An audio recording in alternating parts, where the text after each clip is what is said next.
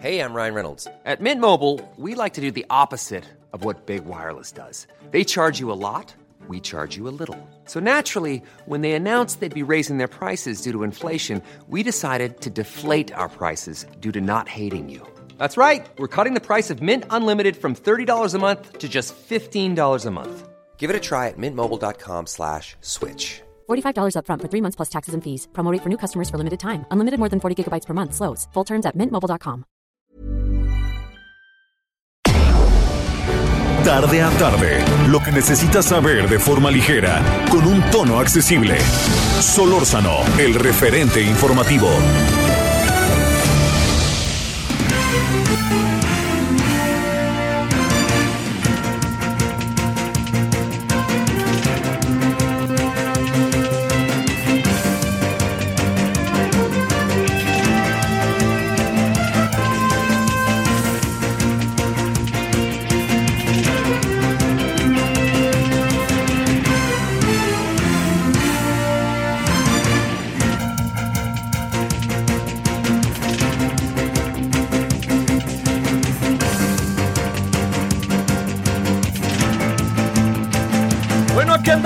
Andamos agradeciendo. sí, ya, ya, ya, perdóneme. Aquí andamos agradeciéndole como todos los días que nos acompañe. Son ahora las 17 con 1 en la hora del centro en este inicio de semana 13 de diciembre del 2021.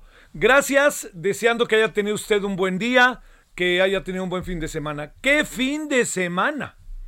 Uf, ¿no? Bueno, si nos echamos hacia atrás, Carmen Salinas, Vicente Fernández el domingo, el Checo Pérez y Max Verstappen ese, la, el 12 de diciembre, la caravana que llega a la Ciudad de México y no la dejan pasar. Este, llegaron desordenados. ¿Qué, qué, qué? La verdad, ¿no? Qué cara dura del gobierno de la ciudad. Llegaron desordenados. ¿Y cómo han tratado a todos los migrantes en el sur de la ciudad, del país? En la frontera sur. ¿Ordenados? ¿Los han ordenado? ¿Les han hecho caso? ¿Qué querían? Que llegaran y a ver, fórmense uno por uno, levanten la mano, digan si ya pueden pasar, a ver que pasen, por favor, señor Martí Batres, usted sabe de qué se trata eso. Señora Sheinbaum, no me vengan a decir, ay, es que lo que queremos es que vengan este, todos este, ordenaditos. A ver, hagan fila, total, llevan 25 días caminando. Y como los han tratado, como los tratan en las carreteras, todo eso, como que uno dice, no, hombre, pero, pero por favor, digo, entendamos, ¿no? No, no, no hay necesidad que pongan ahí a los, no que ya no existan los granaderos, granaderos y no pasan. Usted ve la cantidad de migrantes y ve la cantidad de, de, de granaderos, hasta parecen más granaderos que migrantes, hombre. No sé, ahí, sí, de, de, repente le cuesto, le confieso que me cuesta mucho trabajo algunas de estas cosas como tratar o de ver o de tener una mirada para entenderlo. Pero bueno, yo le diría que lo más importante es que, que fue un fin de semana movidísimo. Había otra cosa que le quería comentar también. Que ah, no, pues por supuesto lo del Atlas, ¿no? Lo del Atlas. Eh, ¿Cómo se pueden juntar acontecimientos, no? Durante un fin de semana. Ya al rato le platicaré de ellos. Eh, seguí muy de cerca absolutamente todo, con toda la, este, con toda la atención que supongo como todos. Eh, está circulando en redes una cosa divertidísima. Al rato le digo cuál es la fuente. Se trata de eh, un video de la televisión holandesa. Entonces, aparece la televisión holandesa. ¿Ya lo vieron? ¿No lo han visto? Bueno. Aparece en la pantalla de atrás de los conductores el Checo Pérez. Y dice, Checo, en, un español complicado, ¿no? De un holandés, dice, Checo, te queremos agradecer, te queremos felicitar. Y es más, estamos dispuestos a olvidar lo de Robin. Y entra un mariachi a cantar el rey eso me parece ahí también muy, muy padre. Todo eso por lo que pasó en las carreras de autos, que de repente como que todos nos convertimos un poco en este, en, en, en especialistas, no especialistas, pero sí aficionados al automovilismo. Bueno, le reitero, le agradezco muchísimo que nos acompañe, que esté con nosotros en este día, inicio de semana. Después de fin de semana fuertísimo. Fíjese, ni, ni qué decir, la verdad, del caso de Vicente Fernández en algunas áreas.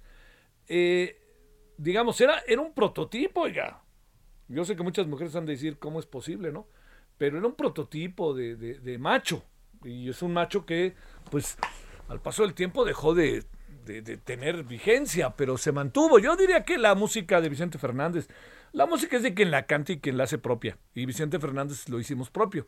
Pero hay una parte de Vicente Fernández que estoy seguro que mucha gente dirá, a mí no me gustó, pero fue también parte de una época. No estoy justificando nada, explicando nada más. Entonces yo lo único que le digo es que, que, lo importante es que, eh, que, que lo que hoy tenemos respecto a Vicente Fernández sea el recuerdo de su música y de una etapa. Yo tengo la impresión de que se acabaron los charros cantores tradicionales.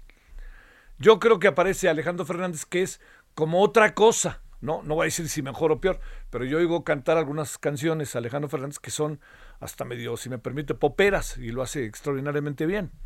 Este, canta corazón, me gusta muchísimo. Bueno, esas canciones de Alejandro Fernández lo que tiene es que ya está dando un, proceso de evolución, ¿no? Va hacia otro lado. Y yo creo que él también mismo sabe lo difícil que, es una etapa que se vivió y que a lo mejor heredó, pero que ahora él tiene que, cambiar. Y en el caso de Carmen Salinas, pues Carmen Salinas, yo entiendo que fue un estereotipo, era la corcholata y ya sabe todas estas cosas. Pero Carmen Salinas salió en varias películas como actriz de carácter, que le llaman, y lo hizo extraordinariamente bien, ¿eh? Eh, entiendo que también era un estereotipo. Luego también esta parte que era del PRI, que cada quien es de quien quiera, créame que yo no me detengo mucho en eso, o sea, pero era del PRI y cuando digo que era del PRI, lo que quiero decirles es que eh, fue diputada. ¿Por qué cree que fue diputada? Pues bueno, como cuota, votos, todas esas cosas, pero bueno, pues es, es la contradicción en la que vivimos en la vida. Luego dicen que en la vida no nos equivocamos, sino que no tenemos suficiente información para poder decidir, y eso puede ser muy importante. Y luego ya se vino lo del fútbol, que me parece extraordinario lo que pasó entre el Atlas y el León. Eh, entiendo que se dirán muchas cosas, pero este me pareció offside el gol del Atlas. Que nadie se enoje conmigo, pero me pareció offside. No quita mérito al triunfo, ¿eh? Pero digamos, ching, adelantadita la pierna y eso es, entiendo que son milésimas de segundo. Y entonces eso vino a colocar al Atlas en una situación muy incómoda, ¿no? Porque en todos los partidos de la liguilla este, se tomaron decisiones que, que fueron controvertidas. No estoy pensando nada malo, se lo juro que no estoy pensando, se lo diría, estoy pensando algo malo, no estoy pensando nada malo respecto a eso. Así pasa a veces en el fútbol. Es muy difícil que los jugadores jueguen en la excelencia cuando se juega tanto. Se trata de ganar, ganar, ganar, ganar, ganar, ganar. Y entonces se gana como se puede. Y bueno, yo espero que la gente en Guadalajara esté feliz con el Atlas. Tienen motivos, ¿eh? Y cuando digo que tienen motivos, tiene mucho que ver con que cuando digo que tienen motivos se debe a, a tanto tiempo, ¿no? De no ganar, pero también a la forma en que lo hacen. Y eso está bien. Y también el León. Fíjese, ya para cerrar le diría este tema, no puedo entender yo, este, digamos, bueno, perdón, va de nuevo. En el fútbol se dice que en México hay cuatro o cinco grandes. Yo creo que ahora ya son seis, quizá, ¿no? Está Chivas, América, Pumas, Cruz Azul, Tigres, Monterrey. Pues para que se me pase alguien, pero ahí está, seis. De estos seis, si nos atenemos a la historia, nos, nos, nos remitimos a dos, Cruz América y Chivas. Y si nos remitimos a la historia reciente, nos vamos a los otros dos, Cruz Azul y Pumas. Y si nos remitimos a resultados de los años recientes, nos vamos a los seis. Pero al fin y al cabo, yo le diría, no puede uno vivir del pasado, de no ser para regodearse, porque vienen nuevas generaciones. Y ahora que la América conserva popularidad, porque como sé, la América mantuvo un buen nivel este año, por más que se lo llevó, se lo llevaron los Pumas, si me permite lo digo, con la mano en la cintura. Perdóneme. Eso fuera Pamas. El Cruz Azul parece que despertó de su letargo, pero ahí está otra vez en el letargo. Pumas no le alcanzó. Vamos a ver si el año que entra hizo un buen cierre. Y Chivas es el pasado. Y cuando hablo de Chivas es el pasado, es que no se puede vivir solo del pasado. Es padrísimo. Yo cuando voy a Guadalajara, nomás de pensar que pueden contarme con, con la, con la, con este, con, con el recuerdo del Tubo Gómez y de Chava Reyes, me vuelvo loco. Pero por ahí no va.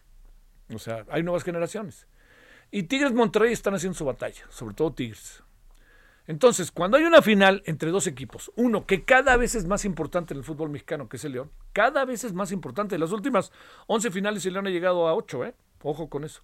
Y el Atlas que parecía que se debatía entre subir a bajar, subir, ahora tiene que pagar porque este, no, no bajan, pero hay que pagar, todo eso. La final fue maravillosa. ¿Sabe dónde creo que estuvo el gran mérito de esta final de fútbol? Anótelo como una, como una, como una hipótesis. Habrá quien lo escriba de manera, quisiera pensar, formidable ahí en Guadalajara y en León. ¿Sabe dónde fue? En la tribuna. La tribuna hizo la final y se convirtió en un partido de carácter nacional en donde estuvieran o no los cuatro grandes, llamó de la misma manera la atención, o los seis grandes. Y eso me da mucho gusto. Esto le dice cómo están las cosas también en el fútbol, y eso le dice algo, que quizá uno entiende que hay equipos que prevalecen, y prevalecen mucho en el fútbol, en Europa, en Flamengo Fluminense, lo que usted quiera, pero este, o, Flamengo Sao Paulo, o Corinthians, o este Boca River, pero ya veo lo que pasó con otros equipos, que empiezan a surgir y empiezan a parecer importantes. Bueno, fue padrísimo en ese sentido el fin de semana. Fue un buen fin de semana porque fue muy intenso y sobre todo porque se nos cruzó como año con año pues la posibilidad de que la Virgen de Guadalupe estuviera fuera fue, recibiera a millones de personas después de todas las cosas que están pasando, no que han pasado, que están pasando. Bueno, ahí ahí le, le, dejo eso ahí para pensarle. Y otra cosa que no me voy a adelantar mucho para escuchar a Laurian Jiménez Fibier, que es eh, que es eh, a ver, se lo voy a, se lo voy a poner aquí de esta manera para irnos a, ya con Lauri. Usted, usted se ha sentido por momentos, no, no quisiera decirlo así, pero no sé si la palabra se ha ofendido o no, pero usted se ha, se ha sentido como intimidado y molesto con las declaraciones del señor eh, Hugo López Gatel. Yo sí, ¿no? Recuerda usted lo que dijo, 60 mil será una catástrofe y llevamos 600 mil. O si usted quiere casi 300 mil, al rato vamos a ver. ¿Usted se ha sentido así cuando dice, no, el presidente es una fuerza moral y no? Si quieren usarlo, úsenlo, si no, no el cubrebocas. O si no, cuando dice el semáforo es intrascendente. Ese señor que se comporta como se comporta, sin dudar de su capacidad, lo que pasa es que dejó de ser quien es para convertirse en un político y un ideólogo y no se le da. Ese señor hoy se molestó porque resulta que una diputada lo estaba grabando en su comparecencia. Entonces paró y se fue. ¿Cree, ¿Cree usted que esto tiene valor, validez en una sociedad como la nuestra? Morena está haciendo como los otros, los esconde. Expónganlos para que escuchemos lo que piensan en el tet a tet, en el cara a cara, con diputados y diputadas que mucho han de tener que decirle. Y si no está de acuerdo el señor Gatel, demuestre lo contrario. Pero se salió por la puerta de atrás. Ya me voy porque ya me vieron feo. La verdad que no quiero decir más por, por respeto. Pero, pero no sé qué piense usted de esto. Yo no creo que lo que pasó el día de hoy sea un signo de madurez política, ni un signo de democratización, ni de pluralidad, sobre todo por un personaje que es tan señalado, un personaje eh, que ha sido un referente y un personaje que no necesariamente nos ha respondido como nosotros hubiéramos querido que nos responda en muchas ocasiones. Que tenga su popularidad en la 4T y en Morena no quiere decir, porque en la propia 4T a veces no saben qué hacer con él. No nos hagamos. Vamos a hablar las netas, como dicen. No nos hagamos. Bueno, ya no digo más. Ahora son las 17, eh, bueno, momentáneamente. Este, ahora son las 17.13 en hora del centro. Solórzano, el referente informativo.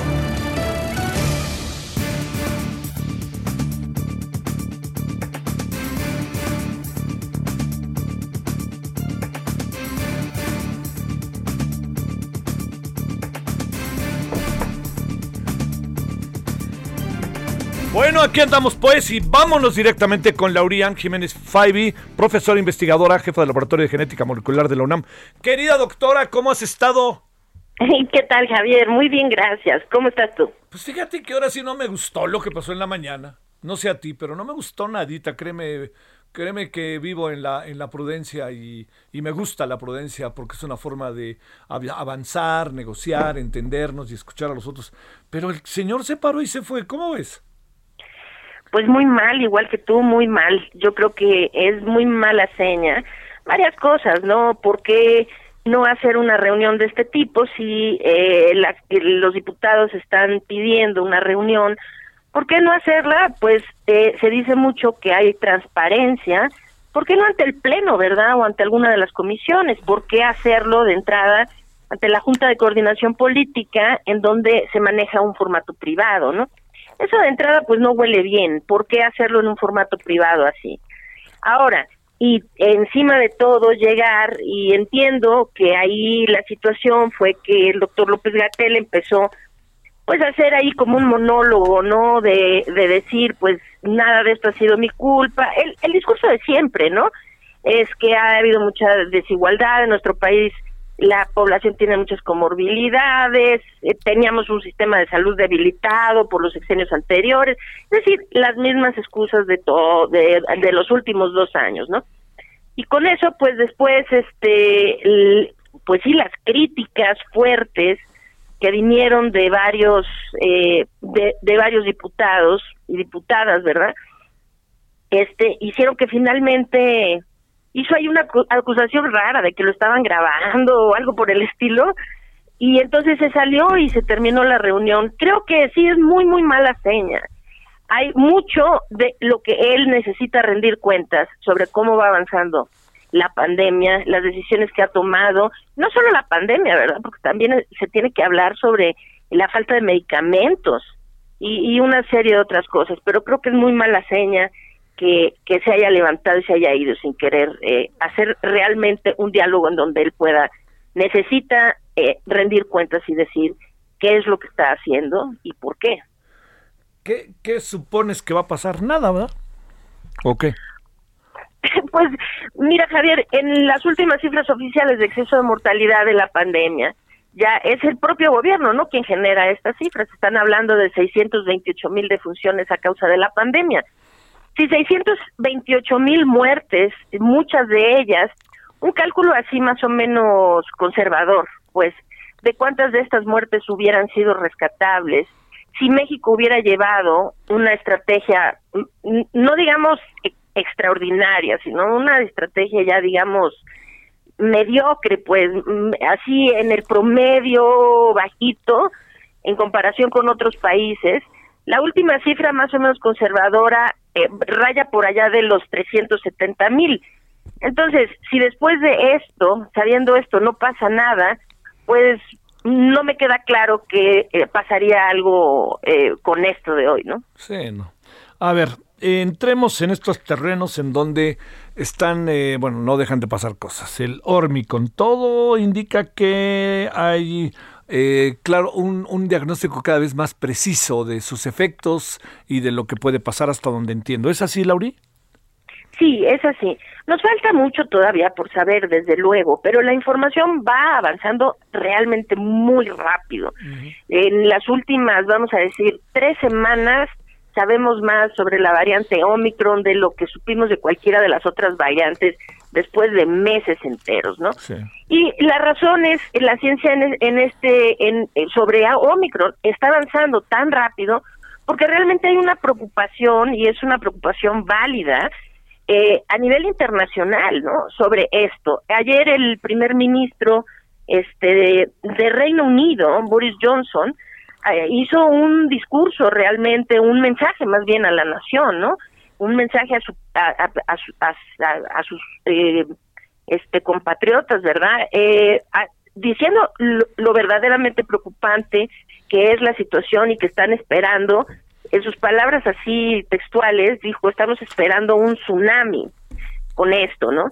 Y entonces eh, adelantó el calendario de vacunación para terceras dosis para ver si a finales de este mes ya pueden tener a toda la población elegible para recibir la tercera dosis ya con la tercera dosis aplicada, porque están anticipando que esto se les va a ir de las manos. Eh, la variante Omicron, pues resulta, nos falta saber algo sobre su virulencia, es decir, mucho se ha especulado que si causa una enfermedad más leve, que si causa una enfermedad igual que Delta, que en este sentido la realidad es que aún no tenemos datos no hay datos para decir si causa una enfermedad más leve, eh, más grave o igual que Delta. Entonces ahí no hay que meternos ahorita en ese terreno de la especulación, pero sí podemos decir varias cosas. Uno, está demostrando ser una variante más transmisible que Delta, eso es indiscutible. Es decir, está desplazando a Delta en donde comienza a propagarse ya comunitariamente a una velocidad que es completamente inusitada. O sea, nunca esperamos que esto sucediera así. Hoy ya se tienen en el mundo, ya el día de hoy son 73 países que están reportando la presencia de Omicron en su territorio, de los cuales 25 ya están reportando transmisión local. Y el día de hoy, bueno, desde hace tres días, en Sudáfrica, el 100% de los contagios ya son causados por Omicron. Entonces, pues sabemos que es más transmisible y desafortunadamente, una de las cosas que sabemos ya con certeza es que es una variante que evade de forma preocupante a la inmunidad. Y eso, eso también eh, cambia a ver las cosas. A ver, en términos nacionales, ¿cuándo nos va a agarrar ese tsunami? Si es que nos va a agarrar, Lauri. Pues em, es, es muy difícil eh, hacer predicciones acertadas sobre el avance de la pandemia en México, porque se tiene tan poca transparencia y datos de cómo es la situación real, que se tratan de hacer modelos y de hacer algunas predicciones y es complicado. Pero mira, eh, aquí se habló del primer caso y desde entonces las autoridades calladitas. No han vuelto a decir nada, cuántos casos hay confirmados, nada. Pero las bases internacionales ya hablan de que en México estamos por arriba del 2% de circulación de Omicron, queriendo decir que aquí ya tenemos circulación comunitaria. O sea, y esos datos internacionales pues no se los sacan de la manga, ¿no? Provienen de las autoridades mexicanas, no sé por qué a nosotros aquí internamente no nos dice nada, pero sí comparten internacionalmente ese dato, donde ya más de 2% de las eh, infecciones eh, por, la, por el virus SARS-CoV-2 son causadas por la variante Omicron. Si lo vemos así, vemos la velocidad de cómo esto está avanzando en el Reino Unido y en otros países de Europa, en Francia, en Bélgica, en Países Bajos, en, en, muchas partes, ¿no? Y la forma como avanzó de una forma realmente completamente inusitada, así, sin precedente en Sudáfrica, eh, pues es, es complicado. no, no me atrevo a ponerle fecha, pero yo creo que estaríamos hablando de principios mediados de enero, cuando empecemos a ver realmente un repunte muy grande. Y ojalá que no venga hasta después de las fiestas. Ojalá, ojalá que efectivamente sea hasta mediados de enero, porque toda esta movilización y reuniones y demás que ocurren ahora en las fiestas decembrinas solo harían esto mucho más grave. Híjole, sí, ojalá no lleguen hasta después. Pero, a ver, te planteo, sin ningún fatalismo, de que va a llegar, va a llegar. Sí, es que ya está aquí. Sí, ya está aquí. La, ahora la clave es cómo, cómo se despliega, ¿no? A ver, lo otro. Hay que ver cómo se despliega, sí. ¿Qué piensas de esto que a partir de la semana pasada se está haciendo, del reforzamiento y que mañana empieza como en cinco alcaldías o seis alcaldías más, en el caso de la Ciudad de México, y que se está desarrollando en, eh, hasta donde yo entiendo ahora, Veracruz, está en Monterrey, está en Michoacán, de lo que sé, seguro, y también de, creo que está en Jalisco. ¿De las terceras dosis te refieres? Exactamente. Sí, bueno, es que es urgentísimo que se acelere el ritmo de vacunación en nuestro país. Eh, lo que sabemos hoy de Omicron es esto. Ahorita la variante que circula eh, mayoritariamente en nuestro país sigue siendo Delta. Delta, de cualquier manera, es una variante muy preocupante que ha matado ya millones de personas alrededor, alrededor del mundo, ¿no?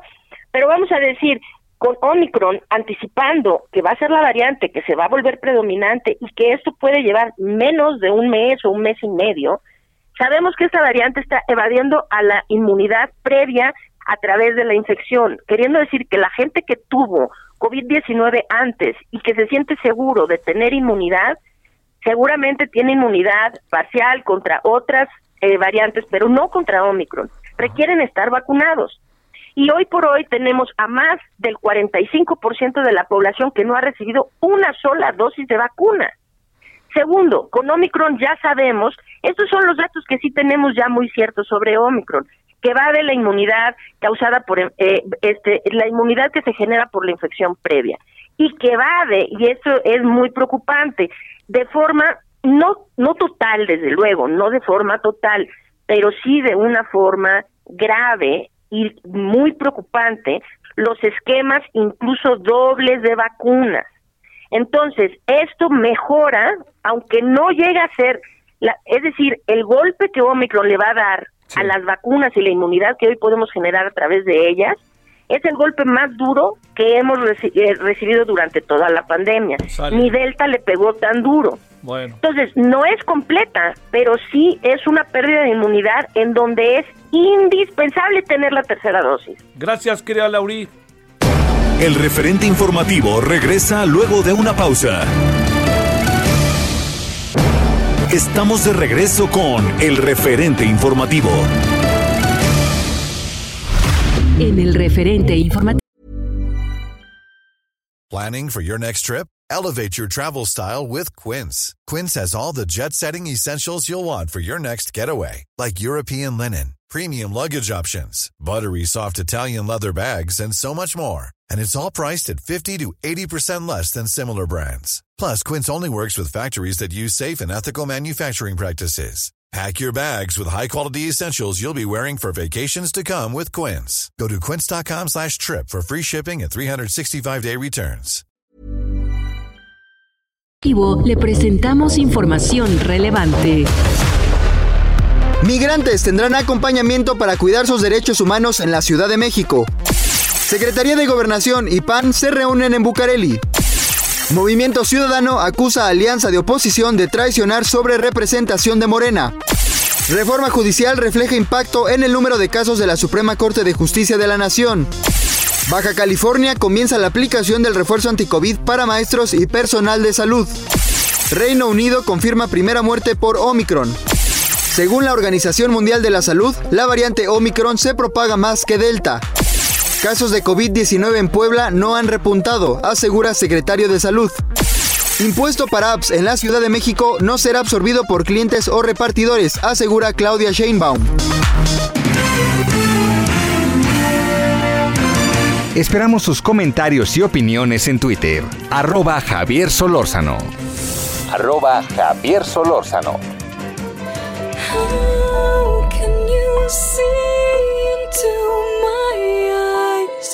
Like open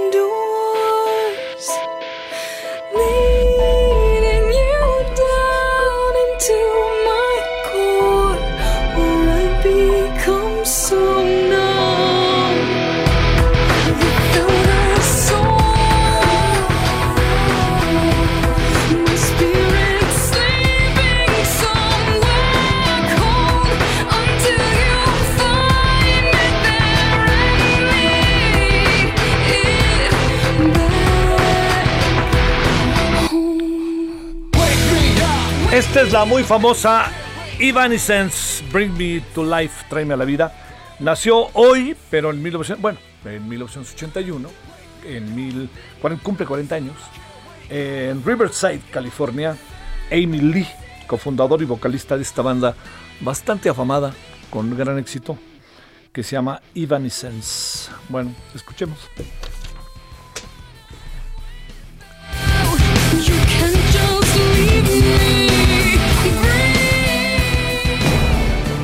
Solórzano, el referente informativo.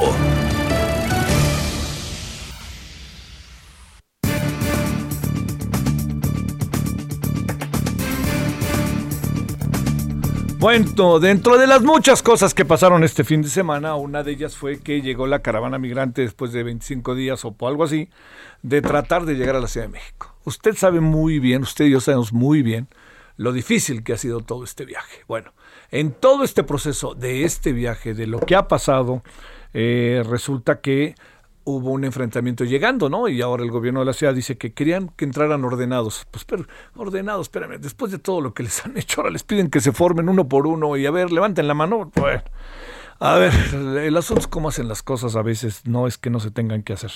Iván Francisco Porras es profesor investigador del Colegio de la Frontera Sur. Iván, ¿cómo has estado, Iván Francisco? Buenas tardes. Hola Javier, buenas tardes. ¿Cómo interpretas esta llegada y hay los granaderos como si vinieran seguramente, ¿no? En un este en un en un pullman este rumbo a la Ciudad de México, ¿no? A ver qué piensas.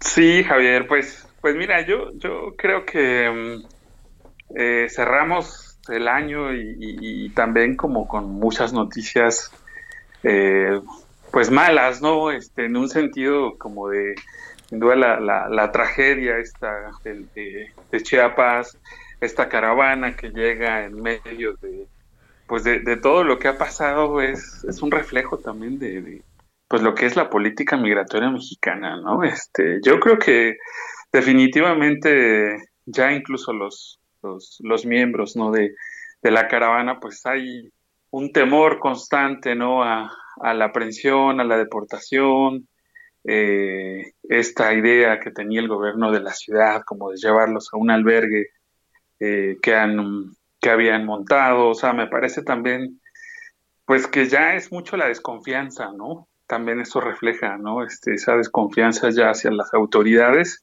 pero bueno, también como la visión desde el gobierno, ¿no? Este, esta idea de seguir manteniendo el orden y en medio, pues, de todo el caos que se ha hecho eh, aquí en el sur y, bueno, eh, en, el norte del país, ¿no?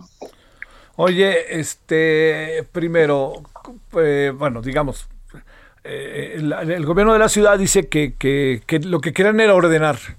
Este, ¿Tú qué piensas de eso? Pues mira, yo, yo creo que es más que ordenar, no, tiene mucho sentido, ¿no? Este, O sea, ellos querían en ese eh, avance ir a la basílica, pero mm, yo creo que también en, todo el trayecto pues han estado de pronto eh, en confrontaciones con la Guardia Nacional.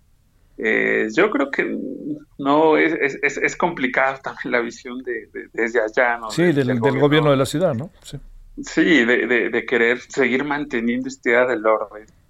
Eh, pues porque en realidad ellos llegan, están cansados, están hartos, ya están también el estrés de estar eh, lidiando constantemente con los agentes de la Guardia Nacional, del Instituto Nacional de Migración, pero además de ello, pues también ahora como querer pedirles exacto que entren formados o, con orden también es complicado. La verdad es, es, complicado también la visión de, de, pues de nuestras autoridades, ¿no? Este, con respecto a la caravana. Yo creo que más bien, eh, como le, lo, ideal hubiera sido un diálogo, ¿no? Desde la comisión, algunas organizaciones, y, y hay otros albergues ahí, este, o, la misma comisión, ¿no? Eh, proponer, digamos, como, como el diálogo, no así como de querer llevarlos ya directo al albergue que han creado en la Ciudad de México, ¿no? Yo creo que desde ahí estuvo como mal, mal hecho también. Oye, además, espérame,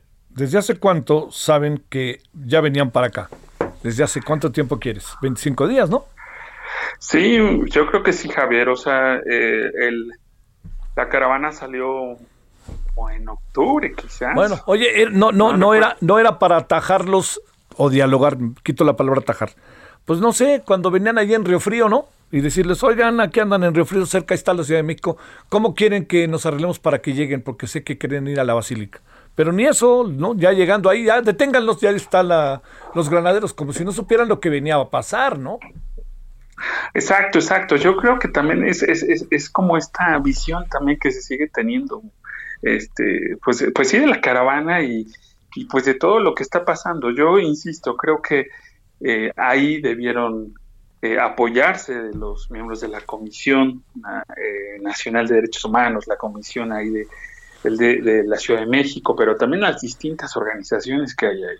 Y sobre eso, pues a lo mejor ya ir a los albergues o los refugios, eh, pero no así. Yo creo que, que de hecho, no sé si se imaginaban que iban a llegar también, ¿no? Este, y claro, el número de, de miembros de la caravana pues disminuyó considerablemente conforme iban avanzando, pero vamos, son 400, entre 400 y 500 personas que yo creo que sí pudieron haberlo de, hecho de otra manera. A ver, la otra parte es cómo van eh, lo, que está pasando en relación a el desarrollo de las otras caravanas, de las caravanas que están saliendo y cuál es la situación, Iván Francisco, que está prevaleciendo ahorita en el sureste mexicano. Pues mira, Javier, yo creo que ya de tensiones este, que se vienen eh, mostrando ya, eh, pues también desde eh, los miembros o los, perdón, los las solicitantes de la condición de refugio en Tapachula y por supuesto también ya con la población local. Yo creo que desde hace unas semanas lo que hemos visto acá en Tapachula es que ya hay una tensión que, que, puede ir escalando y es muy peligroso, ¿no? Porque creo que también eh, ya la gente acá, los muchos de los solicitantes, sobre todo los haitianos y haitianas, pues están ya eh, muy inconformes y pues eh, es ya como un cuello de botella. O sea, ahora los están llevando a otros lados, pero también sin, una lógica de, de, de, apoyo, sino que los están dejando que hagan su trámite ahí y pareciera que ya es como que se arreglen como puedan. Y eh, por otro lado, en la población local, sí pienso que, que también ya hay como en algún sector, no sobre todo el empresarial, que ya se ha quejado mucho, ¿no? Este, sobre todo por, el cierre que ha habido de manera intermitente en las carreteras del Soconusco, este, la otra vez también el cierre de las vialidades dentro de la ciudad de Tapachula, o sea, son cositas que de pronto eh, mucha gente ya eh, pues habla, ¿no? Como de eh, si el Estado no hace nada, ellos eh, van a hacerlo. O sea, es, es, es, peligroso eso también de, ya eh, ver que la población se está confrontando y no hacer nada. Sí, sí, sí, esto es este terrible. Oye, va a ser unos días de fin de año muy complicados para mucha, mucha gente allá en Tapachula, en muchos otros, Comitán, vete a saber, ¿no?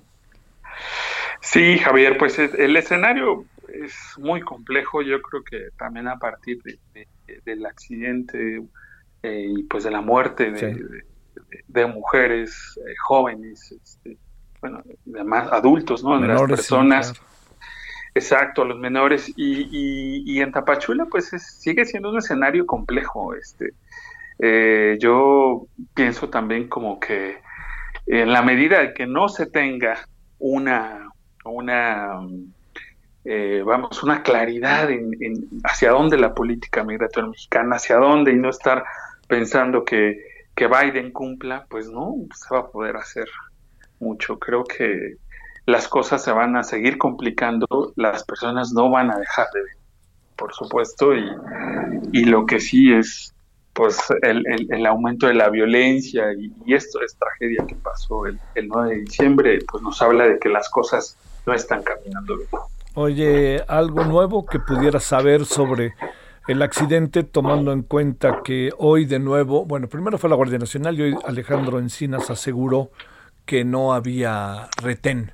Y hay gente que dice que es increíble que no haya habido retén en plena luz del día y más con todos los mecanismos de vigilancia bajo los cuales traen a todos los eh, migrantes.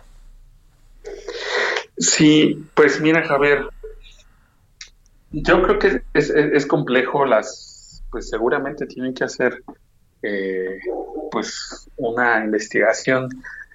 Eh, pues siento que también incluso eh, pues más fuerte, pienso también que definitivamente es muy triste ver cómo estas personas pues son como como esas personas que no importan para los estados, ¿no? Este, el Estado mexicano, ¿no? en, algún eh, sentido, eh, pues viendo también eh, cómo asumir esa responsabilidad, pero por supuesto también el silencio de los estados centroamericanos y más de, del país vecino de Guatemala es, muy triste, es, es, como se están preocupando ahora por la repatriación cuando uno dice, bueno, ¿qué condiciones?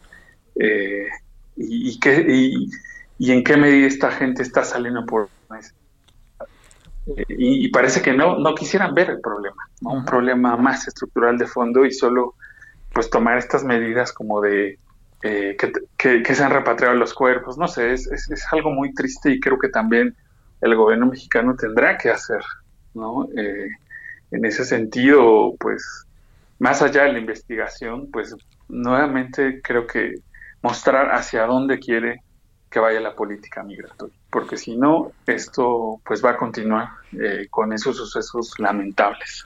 ¿Tú crees que tengan claro para dónde quieren que vayan o sigamos en los términos de lo reactivo más que de lo activo. Y como hace rato mencionabas, y se ha señalado tanto, ¿no? Señalando Estados Unidos como si ahí estuviera el, eje de todo, ¿no? Sí, yo, yo creo que, que también eh, tiene que ser o tiene que venir eh, pues una reacción, ¿no? Este, eso esperamos, ¿no? Muchos académicos, académicas, activistas, ¿no? Este, eh, aunque el panorama es complejo, es complejo, Javier. Yo creo que definitivamente eh, esto que está pasando debe de ser ya como eh, un ejercicio más de, ver cuál, qué estrategias y hacia dónde, ¿no? Este, pues yo espero que que eso esté eh, pensando el, eh, el mismo Encinas y el equipo, hacia dónde caminar porque no se ve claro.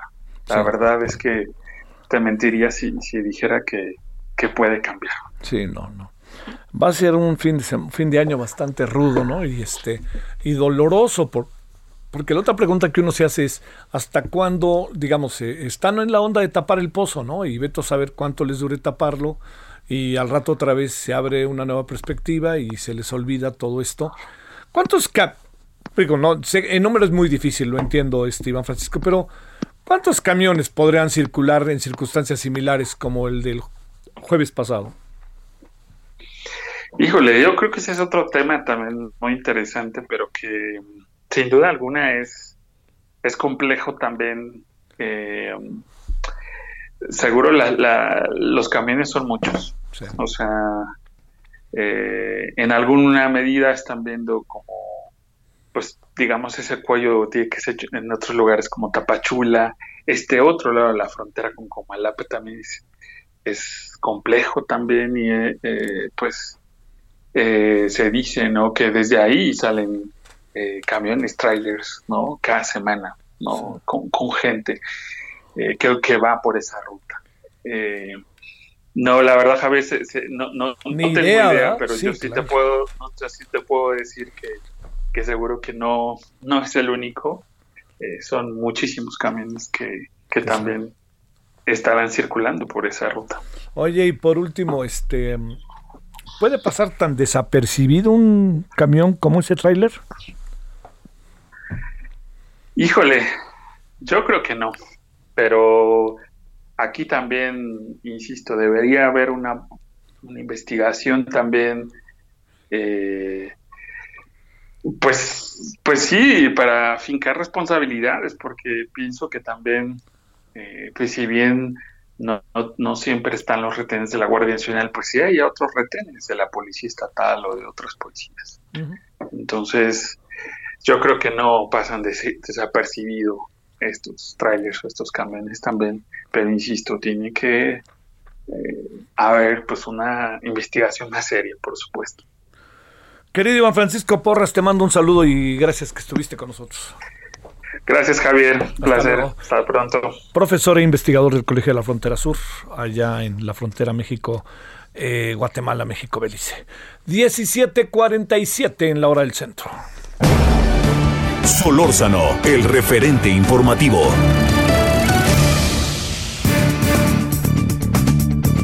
Hoy salió una encuesta de nuevo en el impreso del Heraldo, en donde eh, se plantea, en donde se ve que está muy, muy, por lo menos en el aquí y ahora diríamos, muy complicado que, Morena vaya a, de las seis gubernaturas, este, yo creo que va a perder una máximo que es la de Aguascalientes, y luego se andan peleando ahí en Aguascalientes.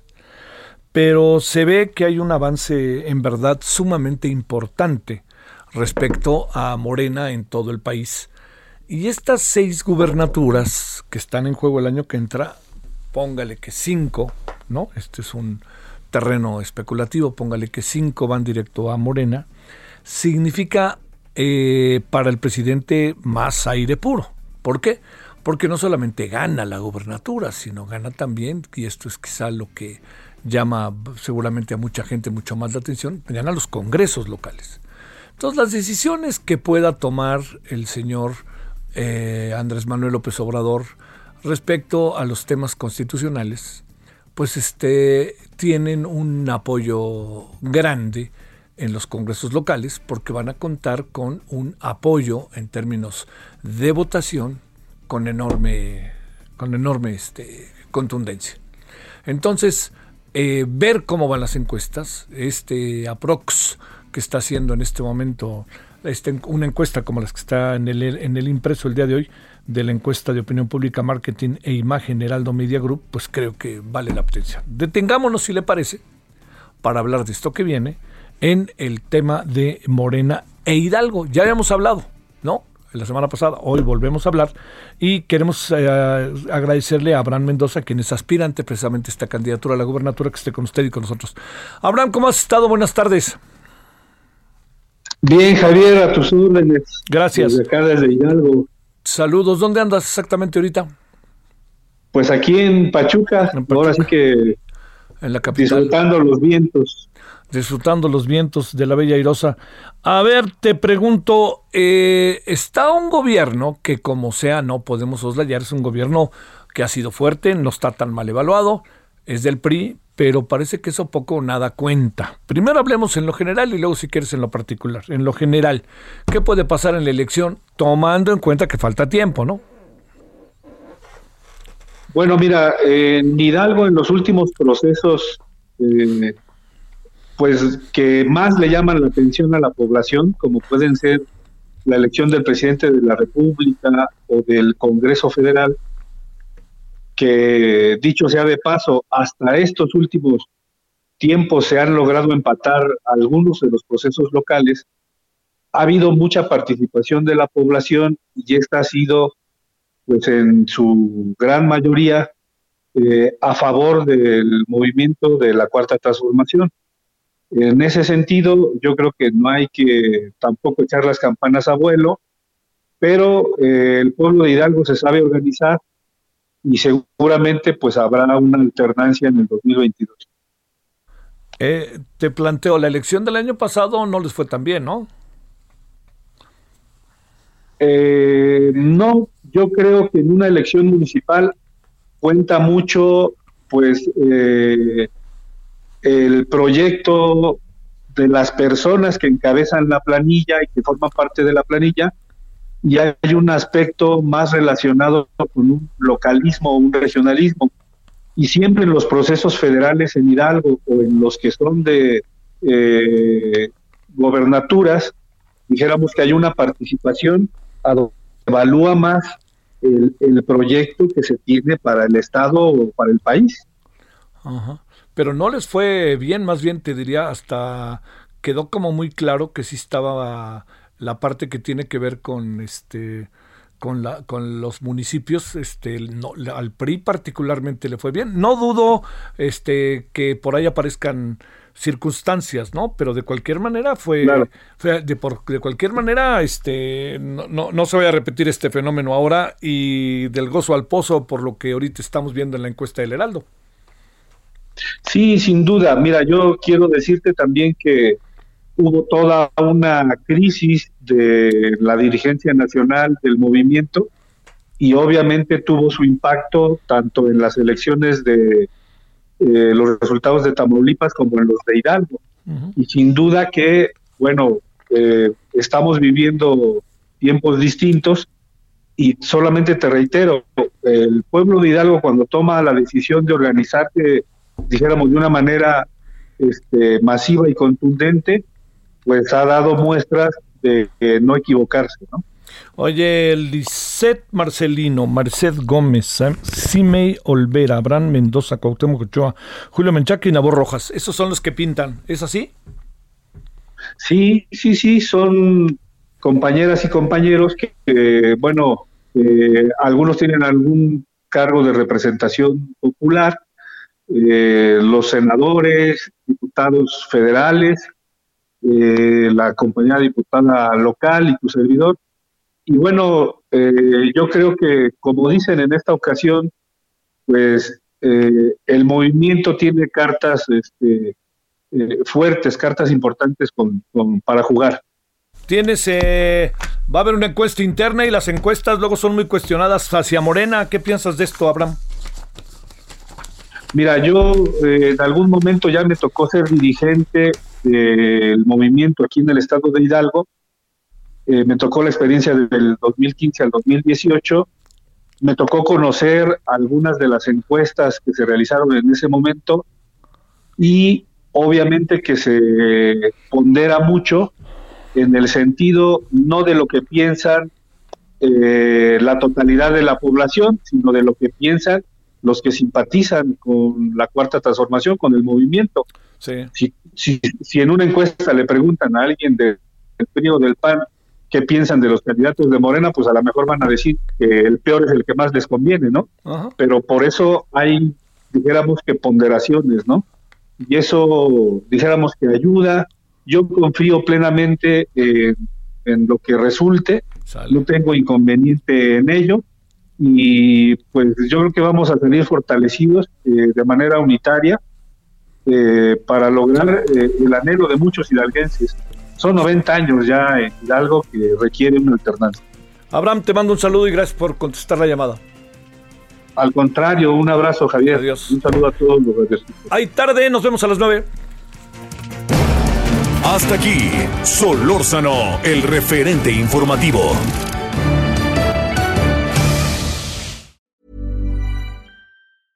Imagine the softest sheets you've ever felt. Now imagine them getting even softer over time. That's what you'll feel with Bowl and Branch's organic cotton sheets. In a recent customer survey, 96% replied that Bowl and Branch sheets get softer with every wash. Start getting your best night's sleep in these sheets that get softer and softer for years to come. Try their sheets with a 30-night guarantee. Plus, get 15% off your first order at bowlandbranch.com. Code BUTTERY. Exclusions apply. See site for details.